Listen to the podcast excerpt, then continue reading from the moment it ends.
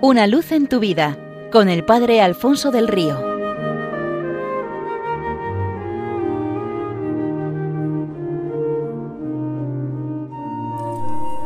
Un cordial saludo para todos los oyentes de Radio María desde el Seminario Diocesano de Getafe. Cuentan que un campesino, después de un día de mercado, entró para comer en un restaurante en el que se solía reunir para almorzar la florinata de la ciudad. Nuestro hombre, acomodado en una mesa, leyó la carta y pidió, y una vez que le habían traído el primer plato, juntó sus manos, agachó su cabeza e hizo una oración. Los caballeros de la mesa de al lado le, le, observaron con curiosidad y con una no disimulada ironía. Pertenecían a lo que podríamos llamar la crema de la intelectualidad. Uno de ellos le preguntó con sorna ¿En su casa hacen siempre eso? ¿Rezan todos de verdad o tal vez hay alguno que con dos dedos de frente no ha caído en esa superstición? El campesino, que tras la oración había comenzado tranquilamente a comer, le respondió ¿O no? En mi granja también hay algunos que no rezan. El caballero, crecido por la respuesta, le preguntó ¿Así? ¿Y quién es de los nuestros, de los que nunca rezan? Bueno, pues unos cuantos, respondió el campesino ante el regocijo de los caballeros de la mesa del lado.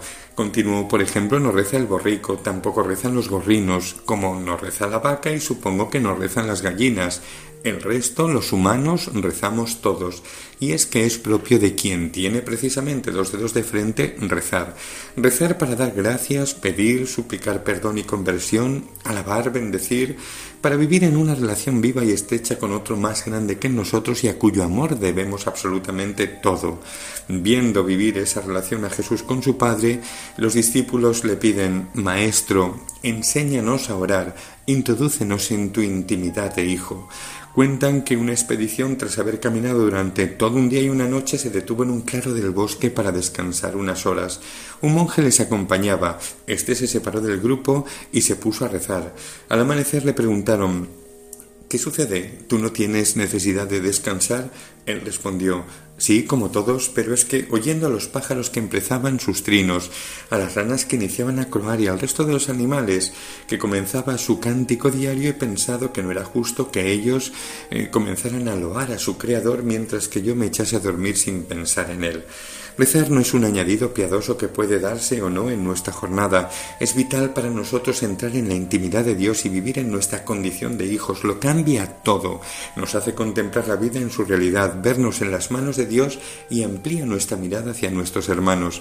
La vida entera da un giro de 180 grados porque estamos hechos para vivir en esa relación que la oración alimenta.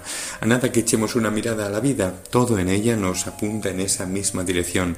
Contaba un sacerdote que cada vez que se miraba las manos sentía necesidad de rezar. Decía que era algo que había aprendido de las monjas de su colegio desde la guardería, que es el sitio donde se aprenden las cosas verdaderamente importantes para la vida. Decía él, Sor María Luisa nos contaba rezar es la cosa más sencilla del mundo. Basta con que te mires los dedos de una mano y así el pulgar, que es el más próximo a nosotros, nos dice tenéis que rezar por los más cercanos, las personas más queridas. El índice que señala representa a todos los que nos enseñan, por los que tenemos que rezar y también tenemos que pedirle al Señor que nos prepare porque algún día también nosotros seremos referente para otros. El corazón es el dedo más alto, el que simboliza a las personas importantes en cada sector de la vida, por ejemplo los gobernantes, por quienes tenemos que rezar para poder vivir en paz y justicia.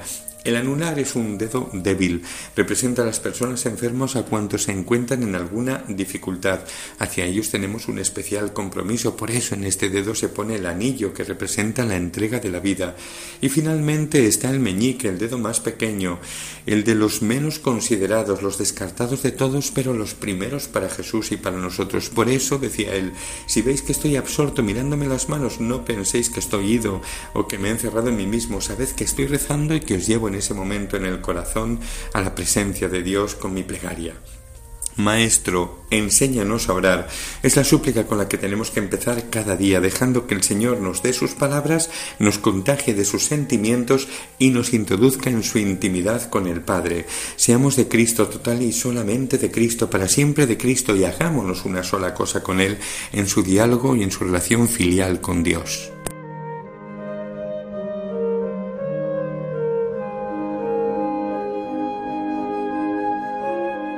Una luz en tu vida con el Padre Alfonso del Río.